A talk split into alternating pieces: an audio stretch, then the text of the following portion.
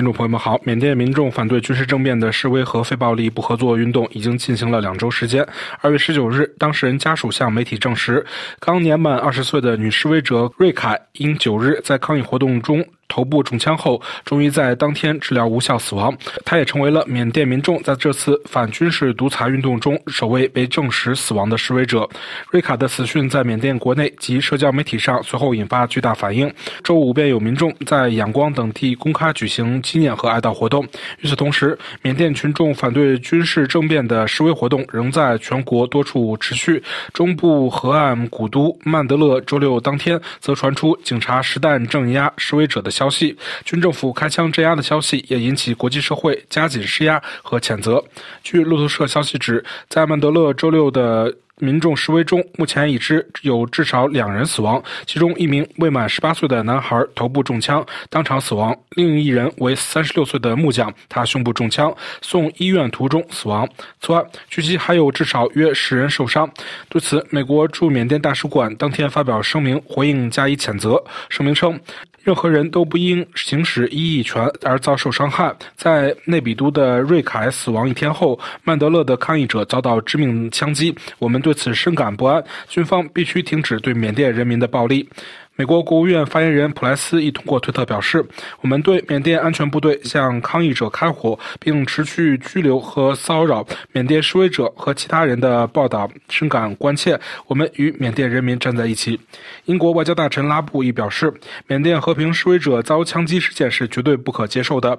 英国将与国际伙伴研究向镇压民主和扼杀异人士的人采取进一步行动。”值得提的是，英国和加拿大刚于周四宣布就缅甸发生的军事政变和随后出现的侵犯人权行为，向多名缅甸军政府政要加以制裁。英方此次制裁的对象包括缅甸国防部长庙吞和内政部一二把手。这些制裁是在英国已经实施的对缅甸军方十六人的制裁之外新采取的制裁措施。英方表示，为了应对缅甸政权和随后的侵犯人权行为，英国外交部还启动了一项强化的尽职调查程序，以减轻在英国。经营的军事企业和相关非法资金流动的风险。此外，加拿大政府也宣布对九名缅甸军方人士采取制裁措施。而随着周六的示威活动中再次有流血事件发生，想必下一轮针对缅甸军政府的制裁将很快接踵而至。此外，法国外交部亦通过声明表示，法方最强烈的谴责缅甸安全部队对和平示威者实施暴力，造成其中数人死亡。巴黎方面表示，周六在曼德勒发生的暴力事件是不。可被接受的。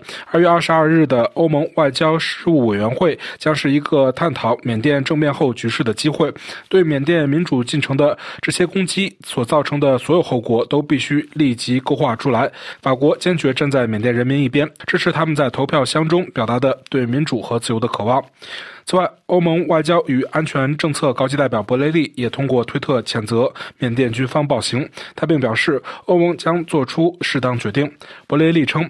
我强烈谴责军方对和平平民抗议者的暴力行为。我敦促军方和缅甸的所有安全部队立即停止对平民的暴力行为。我们将在周一欧盟外交事务委员会探讨缅甸的最新事件，以采取适当的决定。据路透社最新消息显示，周日早些时候，缅甸警方逮捕了一名因支持反政变而被通缉的该国著名演员。他的妻子说。脸书公司则根据其禁止煽动暴力的标准，删除了缅甸军方的脸书主页。缅甸军方一直无法平息示威游行和反对政变的民众示威和公民不服从运动，即使其已承诺将重新选举、抓捕异议人士。目击者介绍称，周日在仰光，数千人聚集在两个地点高呼口号；而在周六发生杀戮的第二大城市曼德勒，数万人和平地聚集在那里。在缅甸北部的密。支那那最近几天发生了冲突，人们为死亡的抗议者献上鲜花。图片显示，大批人群在中部城镇蒙语瓦和普甘、南部的道义麦耶克以及东部的妙瓦底游行。曼德勒的一名年轻抗议者对人群说：“他们的目标是手无寸铁的平民的头颅，他们的目标是我们的未来。”就目前局势，缅甸军方发言人没有回应记者的质询。该发言人此前曾在周二的新闻发布会上表示，军方的行动是在宪法。范围内得到大多数人的支持。他指责抗议者煽动暴力。但目前为止，两周多的缅甸民众抗议活动基本上是和平的。这与2011年之前近半个世纪的直接军事统治期期间发生的反对事件不同。针对局势的发展，联合国秘书长古特雷斯通过发言人表示，自己始终密切关注已被证实去世的示威者瑞凯的情况，对他的死感到悲痛和不安，并向他的家属属致以慰问。联合国秘书长副发言人哈亚克今天重申，针对和平示威者使用暴力不可被接受，和平集会权必须得到充分尊重。有关安全部队人员持续实施暴力威胁和骚扰的报告极其恶劣，此类行为必须停止。联合国驻缅甸协调员亦表示，联合国对越来越多的人员在缅甸遭到监禁深感关切。仅在过去九天，就超过三百五十人被逮捕。联合国正密切追踪六百多名遭到关押的人员的情况，并呼吁立即将他们释放，其中包括政治人士和国家官员、活动人士和民间社会成员、记者、僧侣以及学生等。